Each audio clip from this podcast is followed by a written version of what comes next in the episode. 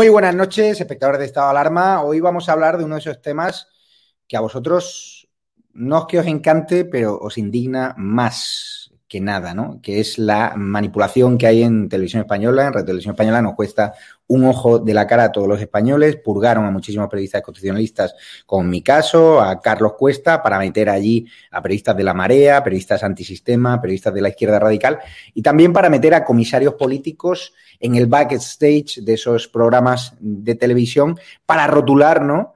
en contra de, nuestra monarquía, para rotular, ¿no? En contra de nuestras infantas y ya para vincular, ¿no? A nuestras princesas, ¿no? Eh, para vincularlas con la vacunación, ¿no?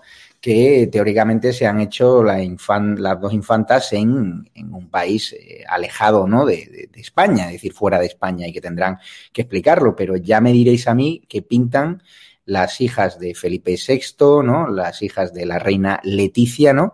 Con la vacunación que hayan podido hacer, ¿no? Sus tías, las infantas, es decir, que pintan nuestras princesas, ¿no? Esa, esa obcecación de la izquierda radical de vincular a la monarquía parlamentaria incluso cuando eh, nuestras princesas no tienen absolutamente nada que ver. Televisión Española tendrá que dar explicaciones, lo vamos a comentar además con Víctor Sánchez del Real, que está en la comisión de Televisión Española, nos contará cuánto nos cuesta a los españoles este ente, porque es una auténtica vergüenza que ahora se haya convertido ¿no?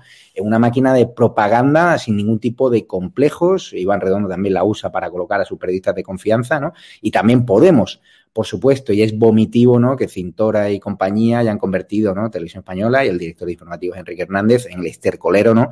Podemita, ¿no? O sea, yo directamente eh, la he desintonizado porque es que ni la veo, pero hoy cuando me pasaban, ¿no? Los, los temas del día, lo que le han hecho a nuestras princesas, ¿no? Me parece eh, vamos, aberrante, ¿no? Y, también me parece aberrante que el nuevo presidente de la Televisión Española, estoy leyendo una información de Alejandro Trambas y Diario, que se compró tres viviendas con una sociedad instrumental, instrumental para eludir impuestos. Resulta que eran dos pisos en Madrid y Barcelona y un apartamento en la playa. Una auténtica vergüenza. Tendremos hoy a Vicente Gil, que de hecho es redactor ¿no? de OK Diario, tendrá detalles de esta información.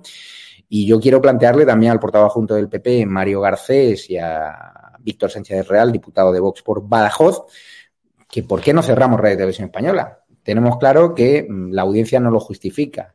Voy a ruedas de prensa, voy a pinchazos fuera del Congreso y me encuentro con que hay dos incluso tres micros de televisión española y pienso en el despilfarro que eso supone, ¿no? Pienso en los poquitos medios que tenemos nosotros, ¿no?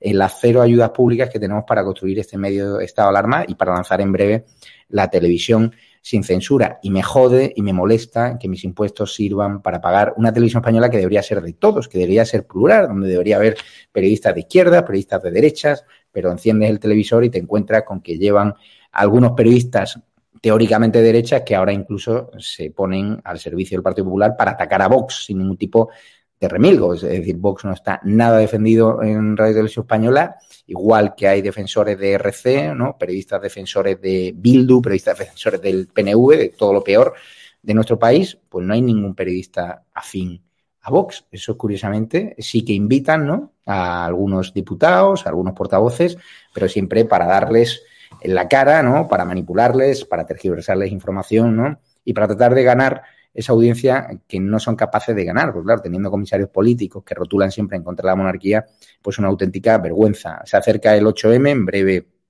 eh, estas mujeres feministas radicales de Podemos volverán a celebrar, hablaremos de ello, no han aprendido, ¿no? La lección también hablaremos, ¿no? De la última el último patinaje ¿no? de Irene Montero, de la jurista Irene Montero, ¿no? que dice que en todos los robos se asume ¿no? que el denunciante tiene razón. Por cierto, Irene Montero se ha negado a responder sobre esa niñera en televisión española, esa niñera que estamos pagando todos, una auténtica vergüenza, ¿no? Así que vamos ya a hablar con Víctor Sánchez del Real, con Mario Garcés y con Vicente Gil. ¿Qué tal estáis, amigos?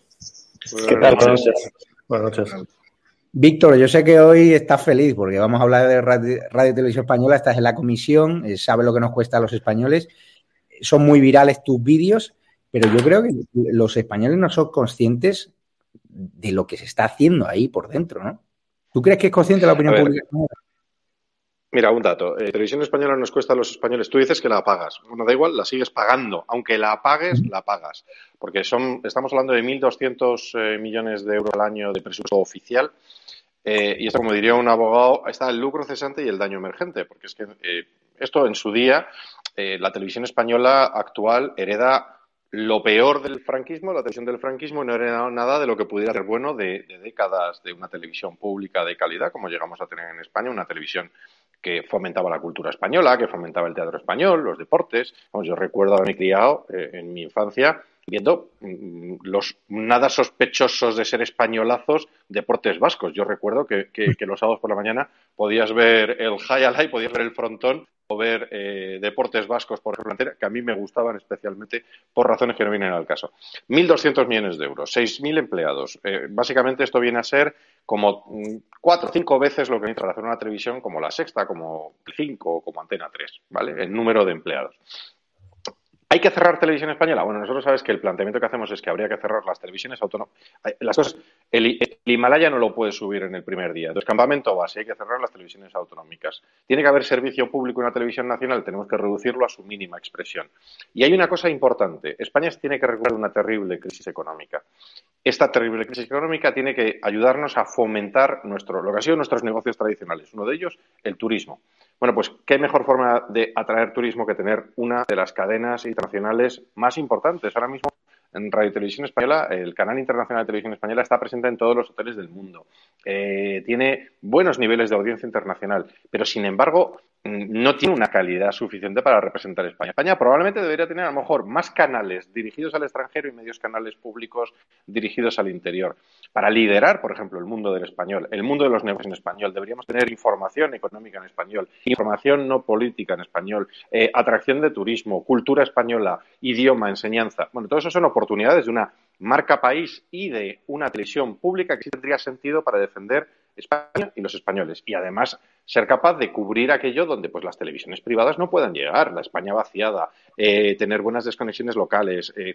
Repito, lo que no pinta nada la televisión española es metiéndose a hacer política. Lo que no pinta nada la televisión española es metiéndose a hacer, a competir con información y con análisis político. En eso no pinta nada más allá de dices, alguien de, que haya para defender a Vox, mira, no nos hace falta, nosotros no queremos que nadie nos defienda en televisión española, ¿eh? nos defendemos nosotros solitos, sin necesidad de intermediarios, sea televisión española públicos o semipúblicos, como puede ser las grandes cadenas llenas de subvenciones. Y, por ejemplo, de esos 1.200 millones pasamos a pagar mucho más por televisión española de presupuesto porque en determinado momento el bipartidismo, ahora si hablamos un poco de lo que está haciendo el bipartidismo, mm. tripartidismo o cuatripartidismo, las cuadrillizas, PP, mm, PSOE, Podemos, PNV, que son los que han acordado el, los nuevos cargos que van a dirigir Televisión Española, pero cuando se tomó la decisión, por ejemplo, antes Televisión Española nos costaba menos a los españoles, porque 600 millones aproximadamente de euros se conseguían a través de publicidad, estaba en el mercado publicitario. ¿Qué hemos conseguido? Que, por un lado, que los españoles nos cueste mucho más dinero, Televisión Española, porque pagamos más, porque ya no recibe publicidad, pero es que encima ese dinero se le ha entregado al duopolio tan querido por el Partido Popular, tan querido por Mariano Rajoy, tan querido por, por en su momento por Zapatero, de la Vega y tal, eh, que les dieron el duopolio publicitario, que es un eh, sentir general en el mundo publicitario español, el que se llevan, eh, son capaces de, modificar el precio de las cosas, lo cual es la descripción típica de un monopolio o duopolio.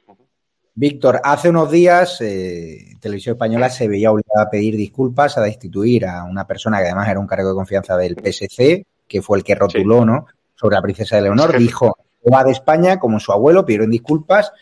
Los, españoles esperábamos que no volviesen a, rotular o no volviesen a hacer ¿no? un montaje en contra de la monarquía utilizando los recursos públicos de televisión española, pero fíjate lo que ha pasado hoy y lo vamos a comentar con Mario Garcés. Sí, el problema es eso. Vamos a ver, vamos a ver el vídeo, por favor. Por ejemplo, Zarzuela, que se desvincula, dicen que ya no forman parte de la familia real. Hemos visto críticas de Podemos, también de Esquerra Republicana. La última, hace unas horas, Nadia Calviño definía la noticia como sorprendente. Precisamente sobre las investigaciones al rey emérito hay novedades. La fiscal general Dolores Delgado dice que esa nueva regularización ofrecerá datos, pistas para abrir posiblemente nuevas investigaciones. Y muy pendientes también de cómo será la Semana Santa en nuestro país. Se debe debatir en esa reunión entre Sanidad, el Ministerio y las comunidades autónomas autónomas y en esa reunión decidirán si finalmente se puede abrir eh, perimetralmente. Hay siete comunidades que dicen que no, hay una que dice que sí, es Madrid y tenemos que pedir disculpas porque en la imagen previa de las claves habíamos ofrecido una imagen de las infantes que no son las actuales. Eh, era la imagen de Elena y Cristina la que queríamos ofrecer. Esto es casual, Mario Garcés, tú que también has rodado películas, que conoce bien el, mundo del cine, conoce bien el mundo de la televisión, es decir, que use Televisión Española una foto de Leonor y Sofía para ilustrar la vacunación ¿no? de las infantes Elena y Cristina, del cual también quiere hacer un escándalo eh, de dimensiones catastróficas ¿no? para la monarquía parlamentaria, pero no deja de ser personas que ya no forman parte de la Casa Real. Pero, ¿qué te ha parecido esta última aberración ¿no? de Televisión Española? Bueno, aquí nada es fortuito, aquí nada es casual, esto es habitual. Y es una práctica además que se ejerce también en política por parte del Partido Socialista y Unidas Podemos. Ellos lanzan un lema, lanzan un mensaje que habitualmente es un mensaje demoledor, que es un mensaje pernicioso e inmediatamente piden disculpas. Pero bueno, esto es como los niños cuando hacen algo malo, a sabiendas de que hacen algo malo y luego parece que rectifican, pero ya ha quedado ahí el daño. evidentemente el daño es irreparable. Aquí hay dos temas, ¿no? Decía Víctor y decía con razón que hemos pasado a veces con, sin, solución de continuidad de la televisión franquista a la actual. Eh, hemos pasado de la carta de ajuste al ajuste de cuentas, esa es la realidad, ¿no? Lo hablaba el otro día, el lunes, viajé con Adolfo Suárez, su padre, como todos sabemos, además de ser presidente del gobierno de España, fue en su momento director de televisión española y recordábamos los momentos en que cuando cerraba la televisión española, la única televisión que había, que ofrecía la función que ofrecía, me remonto al blanco y negro de Bonanza, de, fin, de las películas que veíamos, y efectivamente de la pelota vasca, que la veíamos también, aunque yo soy mayor, aunque no lo aparente que Víctor, yo lo veía antes que él, yo lo veía en los años 60, que él no había nacido en los años 60. Yo ya estaba en los años 60. Pero recordábamos una escena que ocurría todas las noches, y es que antes de la carta de ajuste aparecía el himno nacional, la bandera, y aparecía la imagen del rey.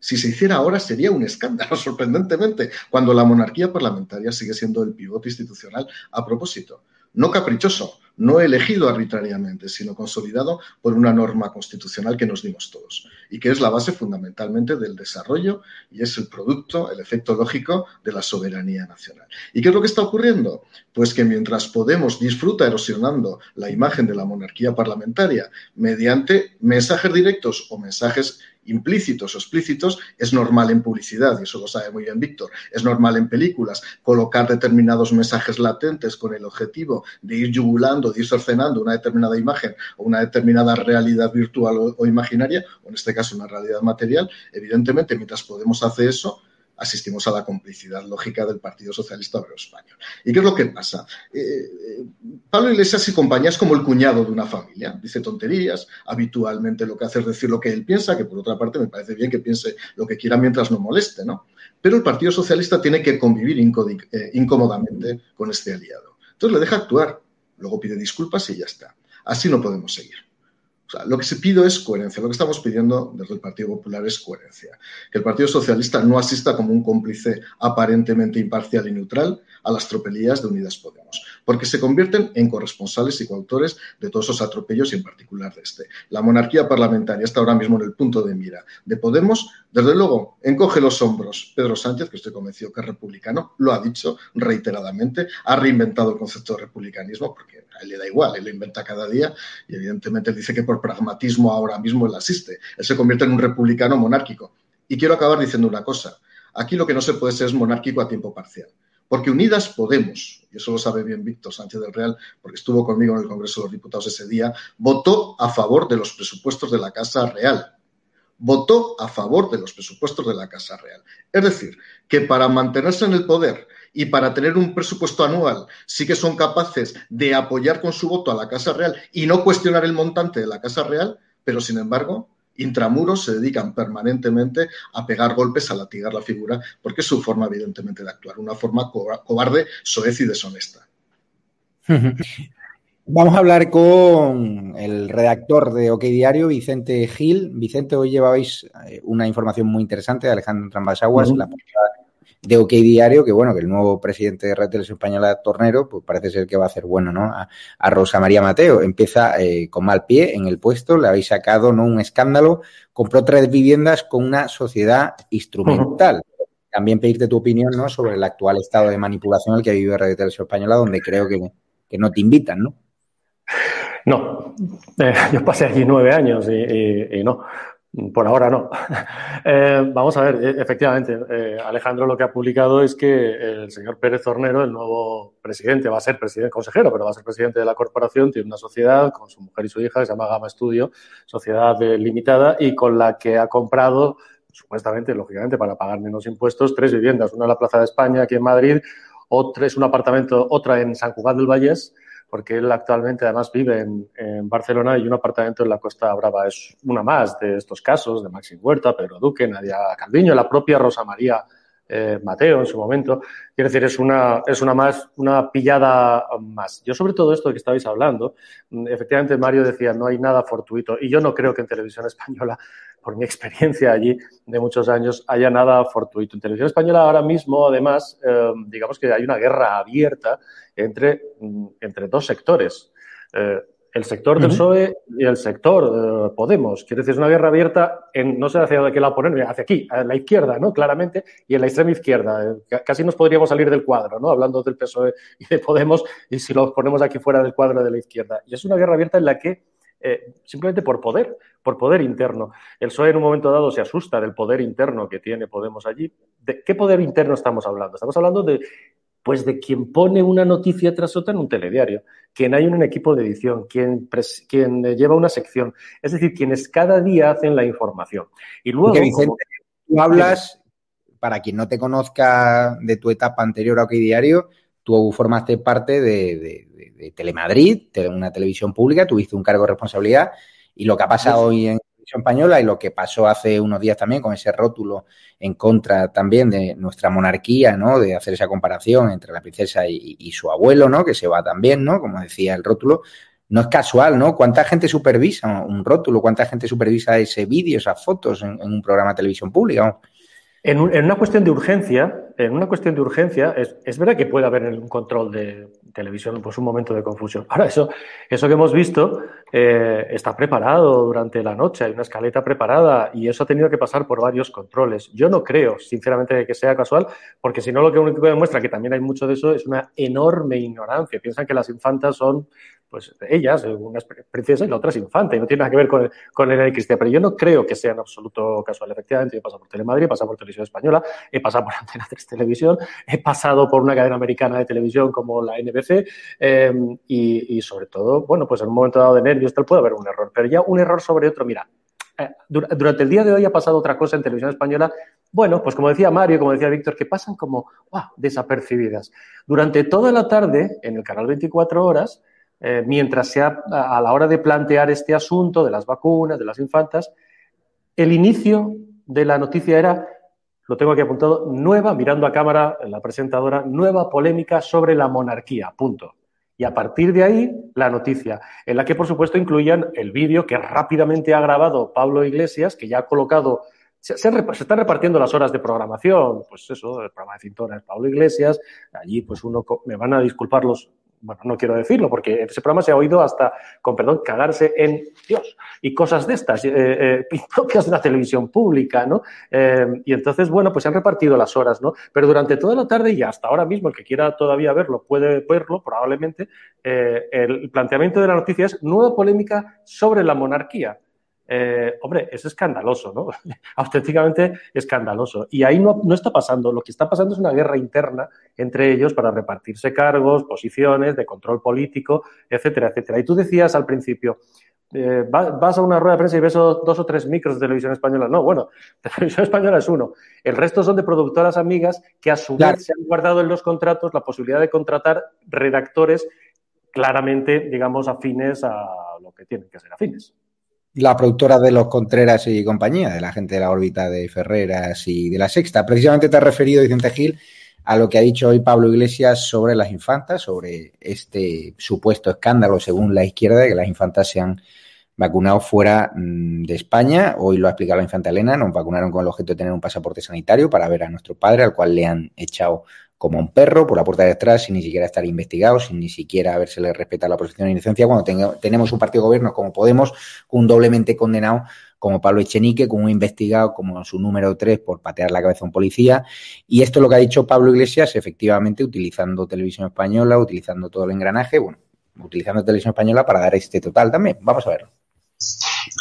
Los principales avances del gobierno de coalición derivan de un esfuerzo incansable por nuestra parte para hacer cumplir el acuerdo que alcanzamos con el, con el Partido Socialista. Esto forma parte de, la praxis habitual. Ojalá eh, fuera más fácil y ojalá eh, los acuerdos se cumplieran sin esfuerzo por nuestra parte, pero la realidad es la que es y hay mucha gente que nos dice abiertamente que los actores políticos más importantes de la oposición en España no es la ultraderecha y la ultra ultraderecha que tenemos enfrente, sino que son poderes mediáticos. Incluso hay gente que dice que hay sectores del Poder Judicial que trabajan muy duro para que este gobierno no pueda cumplir con el acuerdo de gobierno que, que, firmamos. Y es evidente, y esto hay que decirlo así, que en la sociedad española hay un debate sobre la utilidad de la monarquía que además va creciendo cada vez que, que desde la propia Casa Real ofrecen nuevos escándalos que producen una enorme indignación en una parte importantísima de, nuestra sociedad. Creo que la sociedad española no acepta que miembros de la Casa Real se vacunen del coronavirus en Abu Dhabi cuando hay muchos ciudadanos españoles que están disciplinadamente a la cola para cuando tengan eh, la disponibilidad de las vacunas que, que les corresponden. Creo que al mismo tiempo los casos de presunta corrupción que afectan al anterior jefe del Estado empujan este debate en una dirección que para nosotros es buena, que es una dirección de horizonte republicano. Pensamos que nuestro país, a todos los niveles, en lo económico, en términos de respeto de las identidades, de reconocimiento de la plurinacionalidad, será mejor cuando haya una república en, España y vamos a trabajar para que haya una república en España, aunque esto moleste a determinados poderes mediáticos o incluso aunque esto moleste a sectores del Estado profundo que tienen muchas dificultades para aceptar los resultados de la democracia cuando no ganan los suyos y cuando no gobiernan los suyos. Víctor Sánchez del Real, está claro que aquí nada casual, ¿no? O sea, aquí hay una campaña parlamentaria bestial, están convirtiendo este hecho de que las infantas se han ido a Abu a, vacunarse, que puede ser más o menos estético, pero lo que está claro que no es el escándalo del cual quieren hacer ¿no? Eh, las terminales mediáticas del gobierno, Pablo Iglesias, y que hay una estrategia no solo soterrada, sino que ya es voz populi de derribar la monarquía parlamentaria desde el propio gobierno. A ver, si esto nos preocupa, y las palabras de Pablo Iglesias yo creo que a tu audiencia, a nuestra audiencia, eh, les puede dejar enormemente preocupados. A mí me preocupa aún más la que viene, porque es con mm. este señor con el que se ha sentado a negociar el Partido Popular. El Partido Popular, PSOE, Podemos y con el PNV por allí recogiendo sus nueces habituales, han alcanzado un acuerdo para meter una serie de comisarios políticos en televisión española. Le han entregado el poder a este señor de discutibles inversiones inmobiliarias a través de sus sociedades como que también tiene un historial, ¿eh? Va a ir saliendo poquito a poco el historial de este caballero, porque últimamente estaba muy en el lado cultureta y tal, pero va a salir un historial de quién era este señor y es bastante viejo conocido, el nuevo presidente impectore, porque ya lo es prácticamente de facto, pero es que los miembros del Consejo de Administración que han acordado es que el PP ha votado a favor de que conocidos y reconocidos miembros del Partido Comunista y editores de sus medios oficiales vayan a estar en el Consejo de Administración de Televisión Española. Repito, en el Consejo de Administración, que es el que manda por encima incluso de toda esta gente. ¿no? Eso a mí ya no es que nos preocupe, es que nos escandaliza y nos parece que es una entrega a estos postulados. Es decir, le han entregado qué se pedía Pablo Iglesias a sus reyes magos laicos. Pablo Iglesias se pedía tener televisión española. ¿Qué se le ha entregado esta semana en el Parlamento por parte del Partido Popular y del PSOE? Se le ha entregado a Pablo Iglesias el tener a los más militantes de sus militantes en el Consejo de Administración de Televisión Española y un hombre de consenso y un tal Ramón Colom, que cualquiera puede buscar Ramón Colom. Si solamente buscan los, intercambios que he tenido yo con él cuando eh, su comparecencia subía el tuit hace unas horas, gente que dice que hay que evaporarla, que es ultraderecha, básicamente, mm, creo que Albert Rivera era ya ultraderecha radical, calcula lo que somos los demás.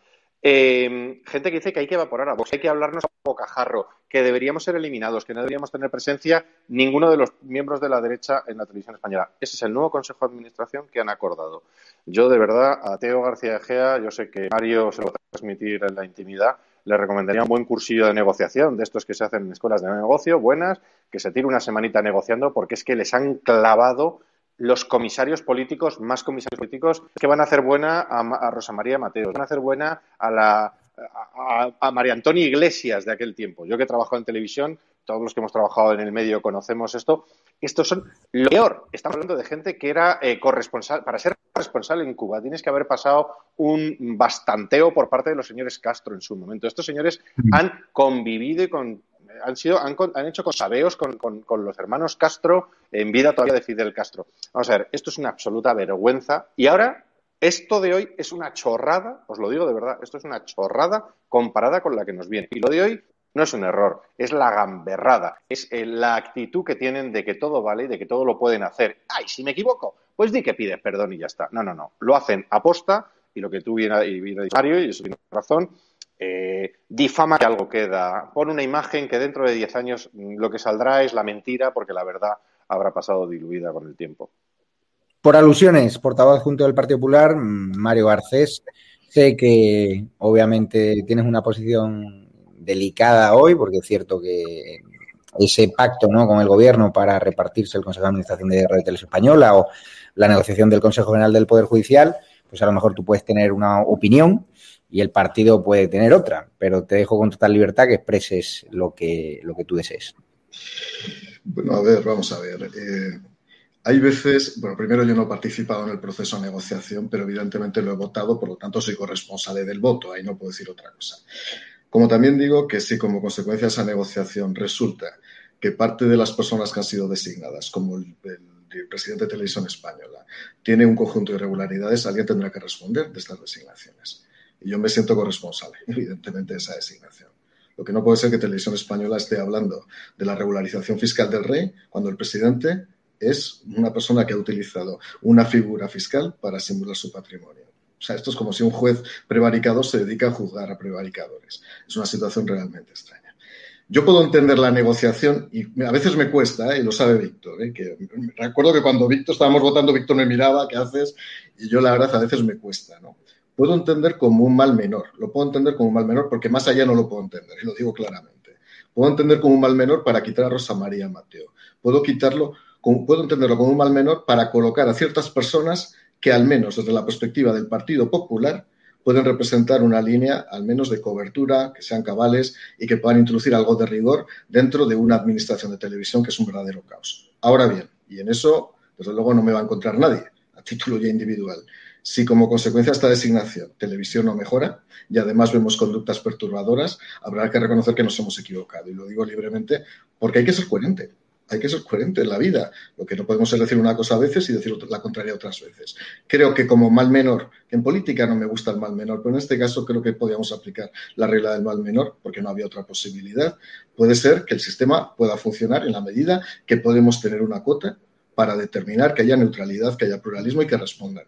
Pero también digo que si finalmente no funciona, desde luego nos habremos equivocado y habrá que reconocerlo. Vicente Gil, me pides paso. Yo solamente quería decir una cosa muy breve, eh, sin entrar en las cuestiones políticas. Yo creo que se ha montado un consejo de administración en el que además estoy de acuerdo eh, con lo que ha dicho Víctor sobre el perfil de algunas de las personas y algunas con, algunas con ellas yo he convivido y he compartido redacción en, televisión española. ¿no? Eh, José Manuel Martínez, por ejemplo, forma parte y escribe en ese libelo, porque no es más que un libelo que Pablo Iglesias le puso a su amiga Dina Busselham eh, llamado La Última Hora, ¿no? Eh, que es un libelo, no es más que un puro libelo, respaldado además por sus tweets, etcétera, desde el gobierno, una cosa completamente inaudita. Pero yo creo que mi sensación ¿eh? es que se ha montado un, digamos, aquello, eso va a ser un pequeño gallinero, lo digo respetuosamente, un pequeño gallinero para confundir y distraer. ¿En qué está este gobierno? Siempre en confundir, en distraer, en generar escándalos uno tras otro, etcétera, etcétera. ¿Por qué? Porque mientras unos se pelean aquí, pues el que va a mandar ahí no va a ser Pérez Tornero, va a ser el que sigue mandando, que es el que ha designado ahí eh, eh, Iván Redondo, que es Enrique Hernández.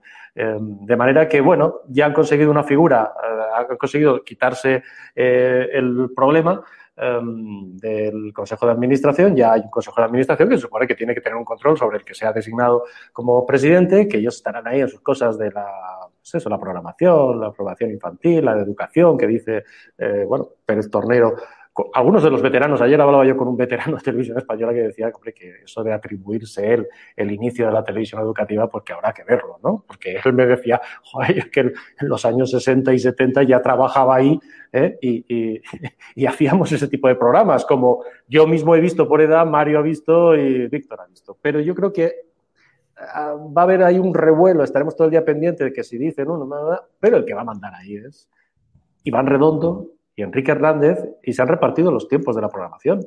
Diez minutos para ti, de una a tres para mí, de tres a cuatro para ti, ya está. Y la monarquía, es el problema.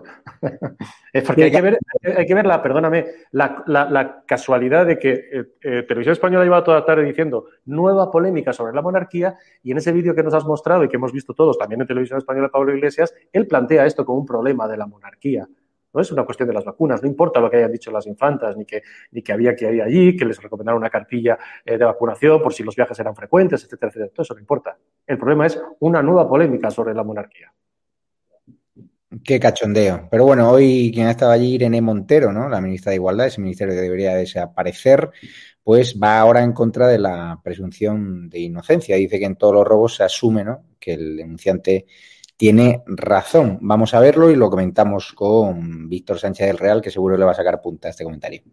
Curioso es que eh, nos preguntemos cómo se prueba eh, si hay o no consentimiento, pero no nos preguntemos, por ejemplo, eh, cómo se prueba que hay un robo eh, en el que solamente han estado presentes eh, la persona a la que han robado y la persona que roba y no hay testigos, ¿no? Nadie se pregunta cómo se prueba en ese caso si ha habido un robo o no. Ahí se asume directamente que la persona que denuncia el robo tiene razón y a partir de ahí se practican toda una serie de pruebas para comprobarlo. En el caso de la violencia contra las mujeres siempre surge esa pregunta de pero pero usted qué hace? Dice sí sí sí todo el rato, eh, pero pero cómo va a probar que realmente usted consintió o no o si el hombre lo malinterpretó. Mire, yo creo que todos y todas, cuando nos ponemos en situación sabemos, sabemos distinguir perfectamente cuando una persona con la que estamos manteniendo una relación íntima, una relación sexual, sabemos cuándo quiere y cuándo no quiere. Y de lo que se trata es de que nuestro Código Penal reconozca que si no hay consentimiento, hay una agresión sexual. Unas agresiones que son muy comunes, que son muy invisibles, que muchísimas mujeres sufren con culpa, con vergüenza y en silencio. Y por eso, precisamente, nuestra legislación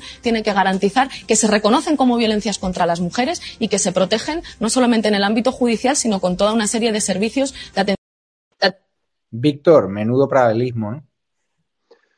Mira, vamos a ver, lo primero que quiero aclarar es una cosa, porque yo creo que siempre se nos dicen cosas a los de Vox, y yo voy a dejar una cosa muy clara. Aquella persona que abuse de su posición, de fuerza, de autoridad, mm, de poder eh, familiar sobre otra persona, independientemente del sexo, de la orientación, de la edad, y abuse, debe tener el mayor castigo posible. Y así es. Y quienes violen, quienes maltraten, quienes golpeen, la máxima pena posible es la que pedimos Vox. Siempre.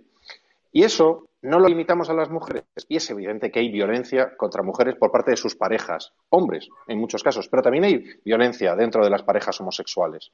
También hay violencia dentro del ámbito familiar entre hijos que golpean y amenazan a sus mayores, incluso a sus abuelos. También hay personas violentas de edad que golpean y violentan de diversas formas a jóvenes. ¿Qué pasa? Que solo nos tenemos que concentrar en un tipo de violencia, aunque fuera prioritaria, que puede que no sea. Pero a lo que vamos es todas las personas tienen que ser juzgadas por los hechos que han cometido, sin presunciones ni de culpabilidad ni presunciones de inocencia. No vamos a pensar que Irene, Montero es más lista por ser mujer. Tampoco es más tonta, es sencillamente uno más de nosotros, como todos, como se proclama en cualquier legislación como eran razonables hasta hace pocos años en todo el planeta y desde la Revolución Francesa, ¿no? que es incluso desde, los clásicos, incluso hispanos eh, de, épocas anteriores, los seres humanos somos iguales ante la ley. Y entonces, si no es así, no es ley. Eso sí, puede haber agravantes, puede haber eh, em, posiciones de poder, por supuesto, y eso tienen que ser razones. Si un maestro, si un sacerdote, si un entrenador de fútbol abusa de otra persona, sea hombre, mujer, mm, alto, guapo, da igual. Esa posición tiene que ser castigada porque se está abusando de una persona. Dicho lo cual, esta señora demuestra su conocimiento del mundo del derecho. Creo que ha dicho también una frase, algo así, sobre los techos de cristal y que ella prefería. Eh, ella hablaba de que lo que no hay es techos de cristal, sino que hay suelos pegajosos. Yo no sé esta gente dónde se ha criado, dónde vive o qué entornos familiares y de pareja tienen, pero yo empiezo a estar muy preocupado eh, por, esta, por, esta mujer, en concreto por la señora Irene Montero, porque las cosas que cuenta son terroríficas. Mm, empiezo a pensar que lo está viviendo ella en primera persona, quizás nos está mandando un mensaje durísimo sobre alguien de su entorno que está realizando abusos de poder, que está hablándose de su poder para que determinadas mujeres le presten servicios probablemente sexuales y alcancen algunos resultados. ¿Nos quiere hablar de alguien en concreto? A mí me gustaría mucho saber quién es esa persona que ella conoce de su entorno que está haciendo eso y que lo denuncie, por favor, porque ahora, mira, estaría muy bien que aplicaran las propias normas que ellas están tratando o que ella, que su grupo están tratando de aplicarnos a todos los demás. Hablando de abuso de poder, de presunta prevaricación, el escándalo de la niñera, Mario Garcés, tú fuiste secretario de Estado Asuntos Sociales, compartiste prácticamente el mismo edificio, conoces a muchos funcionarios yo en los últimos días he recibido la llamada de algún que otro funcionario diciéndome que el 100% de las conversaciones que han tenido con esa niñera que tiene un cargo de confianza bastante bien retribuido dentro del Ministerio de Igualdad y que cuida a los bebés de Irene Montero, pues el 100% de las conversaciones que tienen ellos por WhatsApp son de los bebés de Irene Montero, de cómo hacer la logística cuando ella viaja, cuando se desplaza. Supongo que algún amigo has dejado por allí y que habrá muchísima indignación, sobre todo entre los funcionarios, ¿no? Que son los que se han currado un puesto, los que tienen una trayectoria y los que están viendo como una niñera está cobrando una pasta de todos los españoles por cuidar a los bebés de Pablo Iglesias cuando debería dedicarse realmente a servir a todos los españoles y no a los bebés de, Irene Montero. Si quiere Irene Montero una niñera, que se la pague de su bolsillo, ¿no? Bueno, voy a empezar aplicando la regla de presunción absoluta de Irene Montero. Si quien presenta una denuncia por robo tiene razón, los que la han denunciado por robar, es decir, por utilizar fondos públicos para pagar a su niñera, que es una funcionaria que pagamos todos, una empleada que pagamos todos, van a tener razón también. Por tanto, que no se defienda. Si aplicamos aquí un principio absoluto de indefensión, de causa objetiva, donde el denunciante siempre tiene razón, pero es que además es falso lo que dice. Es que ni siquiera en la ley de violencia de género se dice eso. Es que no es verdad. No es verdad. O sea, en la ley de violencia de género no hay una presunción de veracidad del denunciante. Eso no es verdad. Lo que existe es que los operadores, policía, jueces, por miedo a posibles responsabilidades muchas veces, porque la denunciante acude, sea cierto o sea falso, y lo digo como secretario de Estado que he sido de la materia, cuando acuden a un juzgado para evitar que pueda volver a su casa y que pueda haber un episodio de violencia en la que pueda sufrir hasta la muerte en su caso, prefieren precaverse y deciden adoptar medidas cautelares. Es un tema de precaución, de excesiva precaución, donde se apela a un principio que no es de presunción, pero por principio de conservación de prueba. En este caso, los operadores jurídicos, los operadores policiales acaban aplicando esa regla. Por tanto, es mentira también, es que no conoce ni la legislación de violencia de género. Y a partir de ahí, por supuesto que yo lo conocía desde el primer momento. Lo conocía y es que personas me lo comentaban, pero esas personas tenían miedo. Y además hay un problema porque tiene que haber una prueba. Evidentemente tiene que haber una.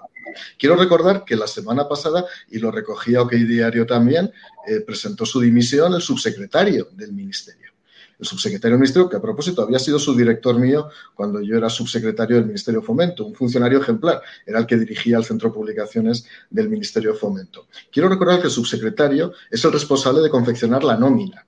Quiero recordar que del subsecretario depende la intervención delegada, es decir, el funcionario que ejerce la función de control, la función interventora sobre los gastos y sobre la nómina que se paga a esta señora.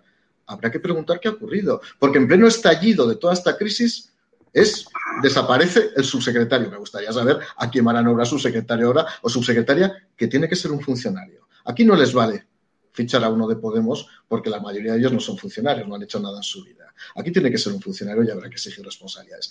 Y en el juicio, porque nosotros sí que nos comportamos bajo un principio absolutamente contradictorio y no como ella, bueno, aparentemente dice que los denunciantes siempre tienen la razón, no, en el juicio habrá que recabar pruebas testificales porque evidentemente habrá que recabar un conjunto de testimonios de las personas que han conocido a la nani para ver que realmente se ha hecho cargo de la niña. Ahora bien, lo voy a explicar porque lo he explicado ya varias veces. Porque si no es un caso de abandono de niña, o sea, que alguien me lo explique. Si yo cojo a la niña desde su casa, la meto en el coche oficial y la llevo a mi despacho, cuando estoy reunida, ¿qué pasa? ¿Que la abandono? Que me lo explique alguien. Porque es que no me lo explica nadie. Y en segundo lugar, si ella quiere hacer de alguna manera, una especie de experiencia piloto en materia de conciliación, que lo haga, e insisto, con la auxiliar que menos cobra en el ministerio, con una persona que cobra mil euros al mes, porque si lo hace la ministra es un puro privilegio. Pero esta señora no entiende ni de privilegios, ni de derechos, ni de deberes. Solamente entiende de su beneficio propio y el del beneficio de su pareja. Vamos con Vicente Gil porque el comisario Villarejo, ¿no? La justicia ha decidido ponerlo en libertad tras tres años. Ha hecho unas declaraciones muy fuertes. El otro día Vox se reunió, Macarena Olona, con él en la prisión, ¿no?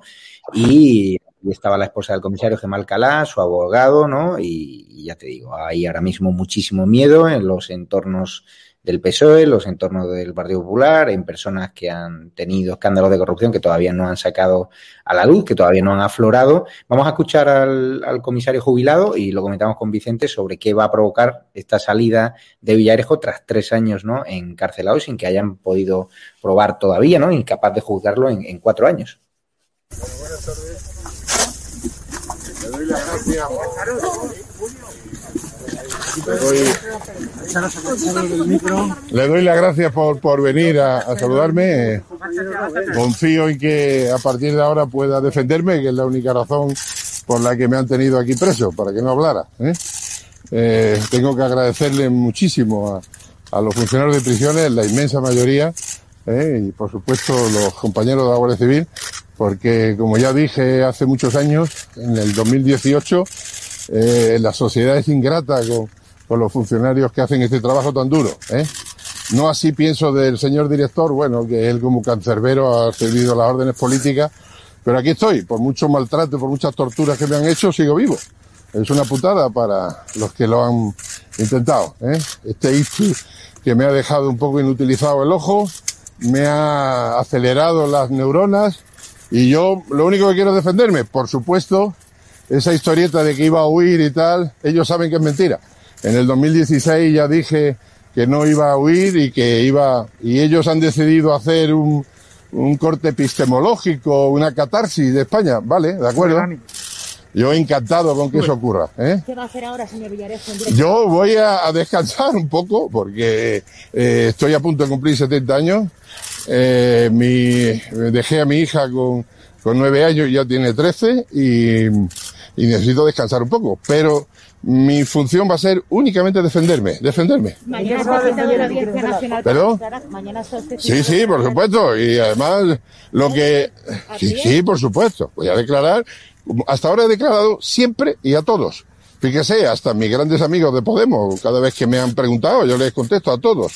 ¿Qué ocurre? Que lo que no puede ser es que me, eh, digamos, eh, me incauten o me roben o lo que quieran eh, 40 teras y de pronto en la inmensa mayoría o no la pueden desencristar o no se la dan una copia a mi abogado, etcétera, etcétera. Lo cual es un poco ridículo. Y me hubiera gustado también que algunos medios recordaran lo de aquello de presunción de inocencia, que no lo he oído nunca. Villarejo tal, Villarejo tal. Y otra cosa, un matiz, y es que las, los cuerpos jerarquizados, igual que la Guardia Civil, igual que la policía, tienen un concepto diferente. Una cosa es empleo y cargo.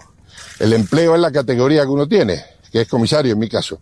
Y el cargo es el que yo ostentaba, que era, en este caso, jefe de brigada de la DAO.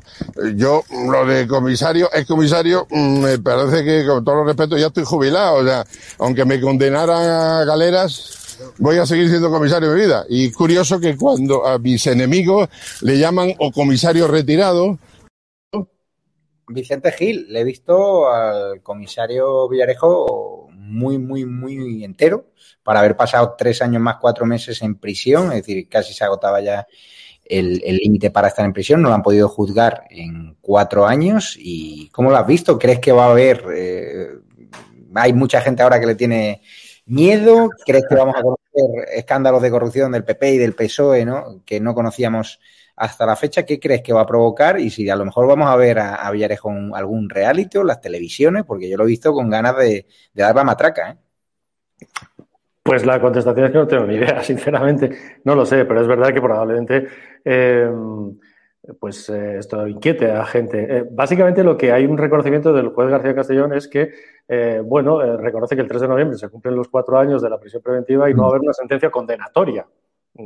No es que no se le pueda juzgar, es que eh, el hecho de, ponerlo en libertad lo que reconoce ya es que no hay una sentencia condenatoria, porque eh, tanto la pieza principal como el resto de piezas pues van retrasadísimas, ¿no? Él dice, habla además de las, de las 40 días que, han, que, de, han de sus archivos que no han podido, el CNI dicen, dicen, no sé, que no puede desencriptarlos, o sea, que bien encriptados estarán. Eh, y efectivamente, además le han impuesto unas medidas cautelares muy estrictas. Tiene que presentarse diariamente en el juzgado más próximo a su domicilio, imposibilidad de, le han retirado el pasaporte, imposibilidad de sacar uno nuevo, etcétera, etcétera. De manera que lo que hay es un reconocimiento de la imposibilidad no de juzgarle, sino de aquí al 3 de noviembre estamos a aquí estamos, a febrero, ¿no? A marzo ya, 3 de marzo justo. Eh, pues, eh, y quedan tres, ocho meses, mm, pues eh, no se le podría, no, no, se le podría no solo juzgar, sino condenar. Es decir, yo no sé si es un reconocimiento explícito de que todo está muy verde al final respecto a él, pero bueno, mm, el tiempo dirá. Hay también el mundo judicial quien apuesta porque lo volveremos a ver entrar en prisión justo antes de cuando vaya a ser juzgado.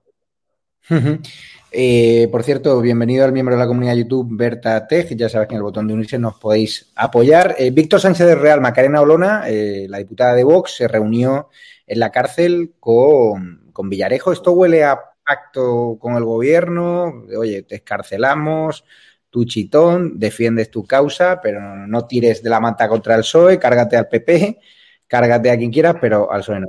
¿Tú crees que ha, podido haber un pacto?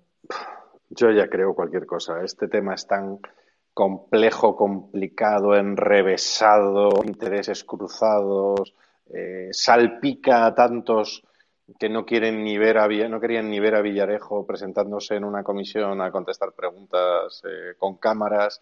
Eh, bueno, yo creo que Macarena ha sido muy muy irónica en un tuit que ha sacado dirigido a la fiscal y dirigido a, a que qué casualidad, ¿no? Es, vamos a creer eh, vamos a hacer esa, esa ironía de Macarena de que esto es pura casualidad.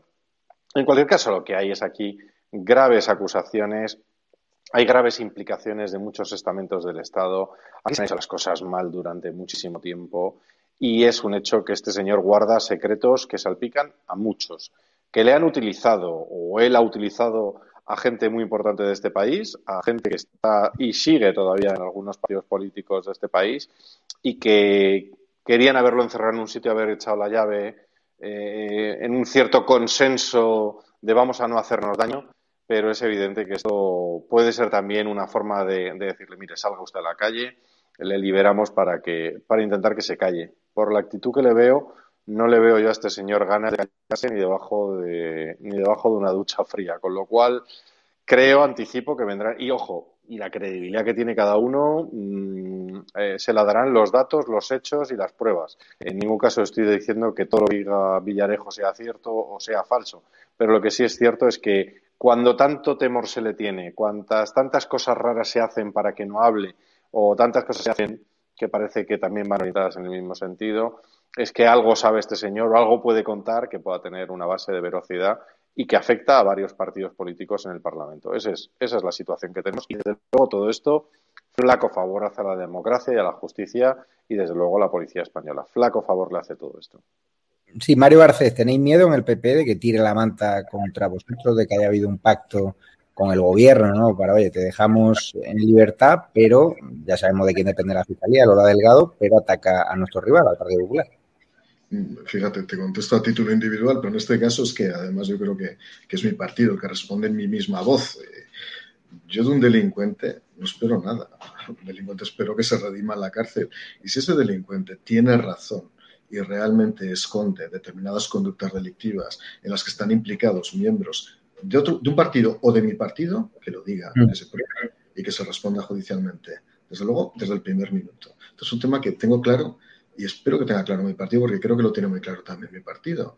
Si realmente, como consecuencia de las declaraciones, fueran veraces, aunque es verdad que este señor pierde mucha credibilidad, hay gente que con la catadura que tiene pierde mucha credibilidad, pero si fuera cierto y se constatara que es cierto, que responda todo el mundo que responda, pero que responda con todas las consecuencias penales. A mí eso no me preocupa absolutamente nada. A ver, yo, yo, soy un inspector de Hacienda, soy un interventor del Estado, o sea, a mí lo de la integridad lo llevo casi congénitamente. Y si alguien ha hecho algo mal, pues tendrá que responder. Es que no pasa absolutamente nada. Había un principio político durante 40 años que aparentemente uno actuaba y era impune, y había una impunidad casi natural, de derecho natural. Pues no, señores si ha habido alguna incorrección, algún incumplimiento de norma, y eso supone un reproche penal, pues tendrá que responder, sea del partido que sea.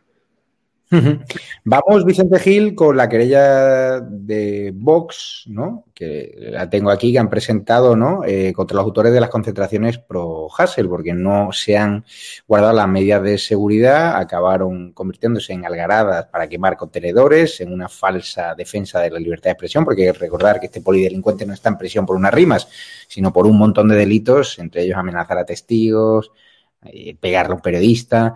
¿Qué te parece esta decisión de, Vox de ir ya a los tribunales ¿no? para esos autores materiales intelectuales? Que, recordar, la primera noche solo hubo una persona que durmió en el calabozo. Ardió Barcelona, ardió Madrid, más de 30 policías heridos, pero en cambio tenemos como los autores eh, se van siempre de, de, rositas, los padres están, porque muchos de ellos son menores de edad, los padres tampoco pagan las sanciones, ¿no? Como en tiempos de la Cale Borroca. Y yo creo que es hora, ¿no? De, llevar, ¿no? Ante la justicia a, estos sinvergüenzas, a estos delincuentes, estos maleantes que ya te digo, utilizando esa falsa bandera de la defensa de la libertad de expresión, utilizan para saquear tiendas, ¿no? Y para eh, convertir a España en un, en un, estado sin ley, ¿no? Al menos esos días no entendíamos, ¿no? Que los mozos de escuadra, por ejemplo, permitiesen lo que se permitió en Barcelona, ¿no? Porque es cierto que la Policía Nacional en Madrid lo contuvo mucho mejor, pero en Barcelona se veían escenas de mozos mirando cómo quemaban contenedores porque no tenían órdenes políticas de arriba para eh, repelerlos, ¿no? Pues me parece que Vox hace lo que debe hacer, que es eh, acudir a, casi a lo que nos queda, porque como eh, el deterioro de los controles y la forma de demoler, de quitarse controles que aspira este gobierno y que lo está consiguiendo poco a poco, lentamente, calladamente, pues, nos quedan los tribunales. Por tanto, hace, hace, yo creo que hace muy bien. Además, eh, hay una quiebra absoluta del principio de autoridad, no solo en términos sociales, educativos, eh, en la sociedad, sino que en ese caldo de cultivo educativo y formativo encuentra perfectamente su expresión Podemos, eh, eh, pues quebrando, o el gobierno catalán, extrema izquierda, eh, independentistas, etcétera, quebrando la autoridad y no respaldando a, a, los que hacen y ejercen eh, la violencia legítima del Estado, eh, la fuerza legítima del Estado en defensa de, de, de, las, leyes. ¿no? Entonces, realmente es muy complicado. Es muy complicado que mientras, quiero decir, yo pensaba hoy, hemos visto el vídeo antes de Pablo Iglesias, es que Pablo Iglesias tardó 0, hoy en salir hacer un vídeo para decir que el problema es la monarquía y tal, etcétera, etcétera. Eh, ¿Habéis visto algún vídeo de Pablo Iglesias estos días eh, con esa celeridad para defender a las fuerzas y cuerpos de seguridad del Estado, a los mozos de escuadra, eh, para defender la ley, el orden, la Constitución, para condenar la violencia? No. Por tanto, ancha es Castilla, dice toda esta gentuza que se reúne ahí. Y yo tengo que decir una cosa. Hoy, hoy, hemos conocido, bueno, pues que se ha detenido a ocho este fin de semana, a ocho personas, eh, los ligan anarquistas, nos hablan de extranjeros, de antisistema. Es cierto, yo por las informaciones policiales que tengo de fuentes de los Mossos, es cierto, pero no es verdad del todo. Quiero decir, yo lo que creo que es que hay un intento político de lavar la imagen del independentismo. ¿Cómo? Centrando precisamente el, el asunto en anarquistas extranjeros que han venido aquí. Oye, esto que hemos vivido, salvo lo que estamos viendo en esta información de Alfonso Gea, en esa fotografía de la, mm. de la furgoneta de la Guardia Urbana con una gente dentro ardiendo, mmm, lo hemos vivido ya en Barcelona. Los que no lo vivieron nuestros policías nacionales en Urquinaona y en Vía Layetana eh, hace un año. Eh, es una violencia extrema que ha encontrado, y toda esta gentuza que viene de fuera, ha encontrado el sitio perfecto porque han encontrado en Ada Colau, en el gobierno catalán independentista, el amparo ideológico y dialéctico mmm, para poder ir allí a quemar policías vivos si es necesario. Entonces, simplemente hay una quiebra del, del, y, lo que hay es un intento de, bueno, de anarquistas extranjeros. No, no. Todos estos grupos, y lo dicen los mozos de escuadra, la Policía Nacional los tiene, yo creo, mejor controlados. Por eso pasó lo que pasó aquí en Madrid, ¿no? Eh, están ligados, son grupos violentos de extrema izquierda. Y para no llamarles de izquierda, ni de extrema izquierda, ni independentistas, ahora estamos con los anarquistas italianos. Es cierto, pero no es verdad del todo porque motivos para detener, a estos siete ha habido para detener a 300 independentistas antes y no ha ocurrido durante la semana, hasta que hubo, llegó lo de la furgoneta de la Guardia Urbana diez días después. Y después de eso todavía ni se habían reunido la alcaldesa, de, el Pere Aragonés, el presidente de la Generalitat. Pues, pues bueno, pues sale, venga. Y puede ocurrir mucho más todavía, ¿eh? Puede ocurrir mucho más porque la información que tienen los Mossos y la información que tienen las eh, fuerzas y cuerpos de seguridad del Estado también, que también la tienen sobre Cataluña, indican que el nivel de violencia de esta gente es eh, brutal. Si les dejas, pues les dejas. Pasa que hay un momento en que se han preocupado. ¿Por qué? Porque tú creas monstruos y al final el monstruo se te revuelve.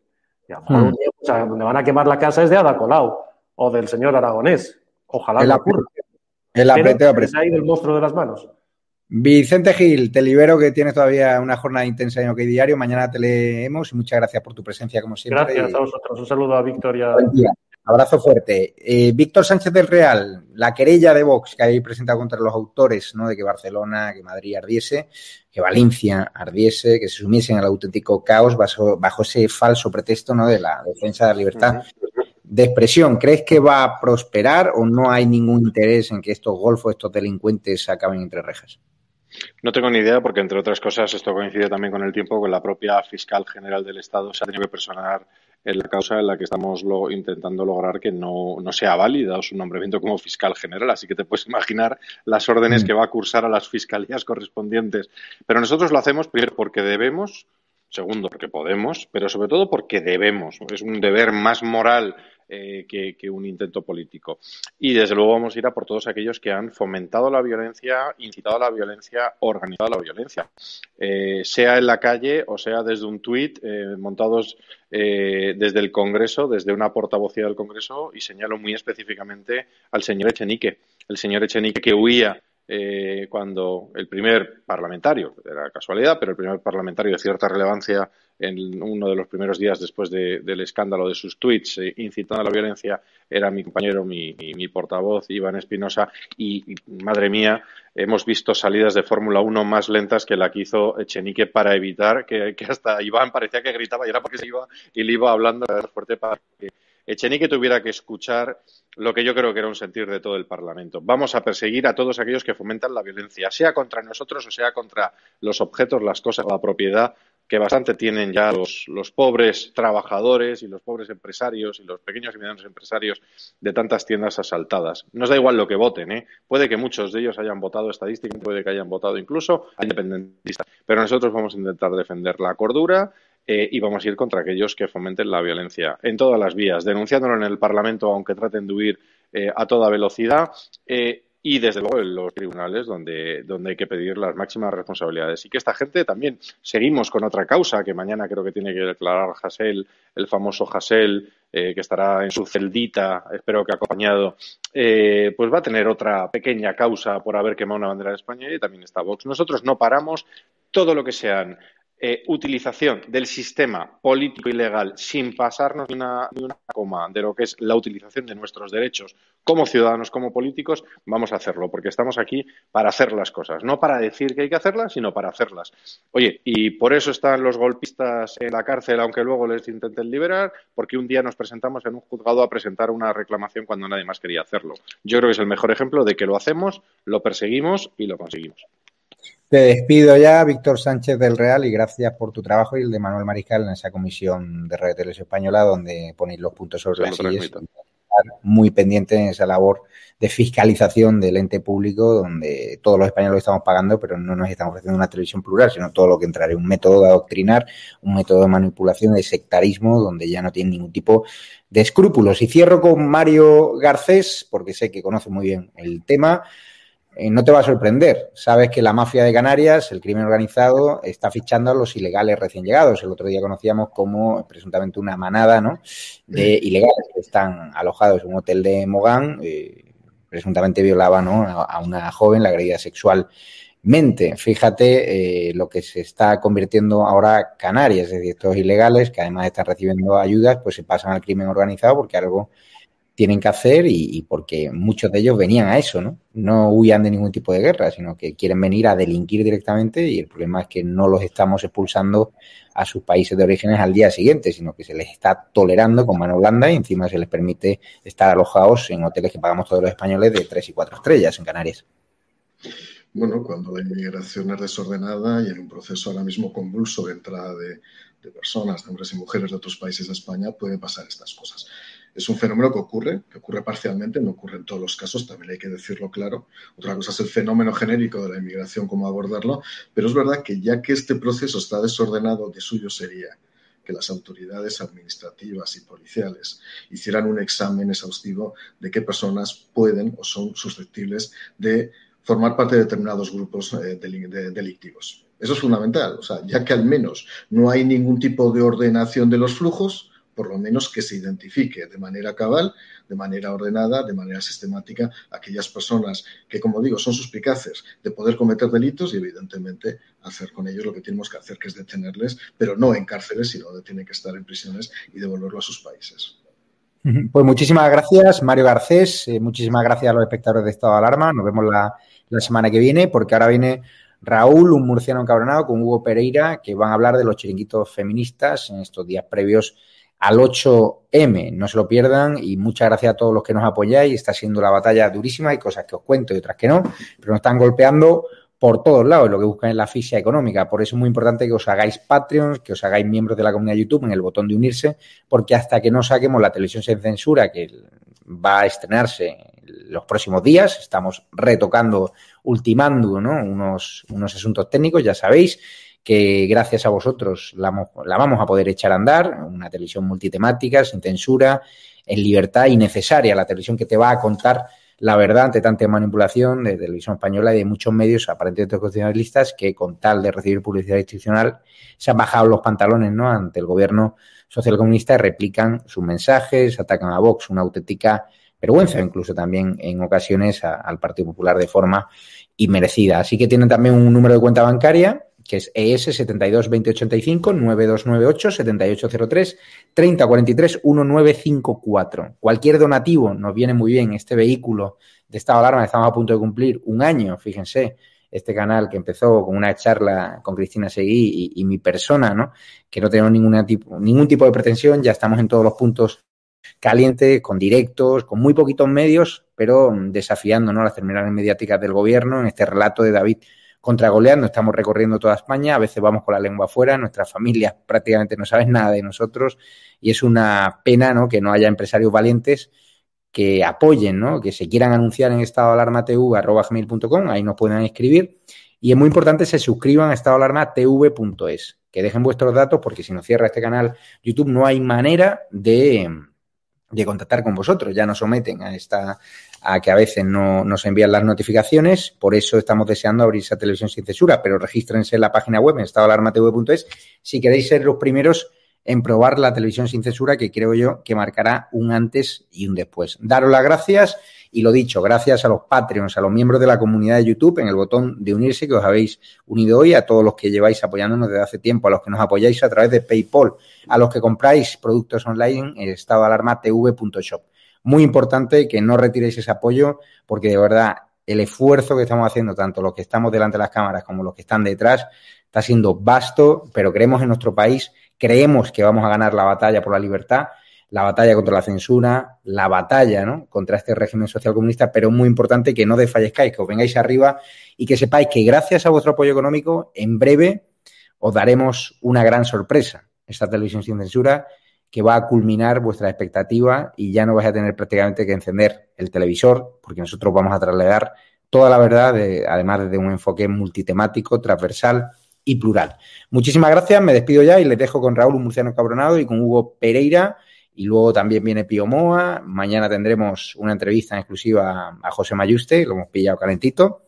Y muchos más temas. También vendrá Rodrigo Villar con Podemos Leaks, pero hoy tienen un menú de noche, sin sectarismo, sin manipulación. Y ya con Raúl con sus datos sobre los chiringuitos feministas. No se lo pierdan. Un abrazote. Muy buenas a todos, esto es Estado de Alarma. Hoy estrenamos este programa por YouTube de media hora de duración. Estaremos de lunes a jueves a partir de las ocho y media de la tarde. Y este programa nace porque al igual que tú estás cabreado con ese gobierno central que podría haber hecho mucho más contra el coronavirus que ya se ha llevado cerca de 3.500 personas por delante, ese gobierno que nos mintió, que nos dijo que solo iba a haber un contagio y que podría haber actuado antes, viendo la que estaba cayendo con la pandemia tanto en China como en Italia, pues hemos decidido montar esta plataforma de libre expresión ante los intentos del gobierno central de usar ahora los minutos de televisión pública que acaparan para lanzarnos desinformación y propaganda. Por eso desde aquí vamos a desmontar sus mentiras, vamos a daros la verdad y vamos a apoyar a los profesionales sanitarios, a la fuerza y cuerpo de seguridad del Estado y a esa población civil que vive confinada, que vive aislada y harta de ver al vicepresidente del gobierno saltándose la cuarentena hasta en tres ocasiones.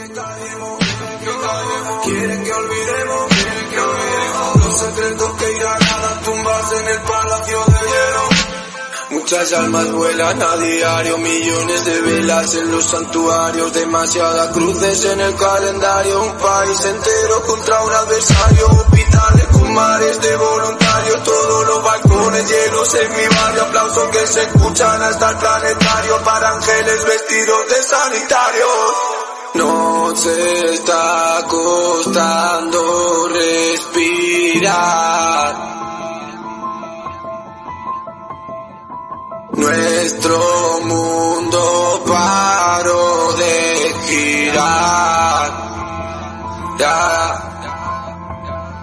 Ellos no nos cuentan la verdad.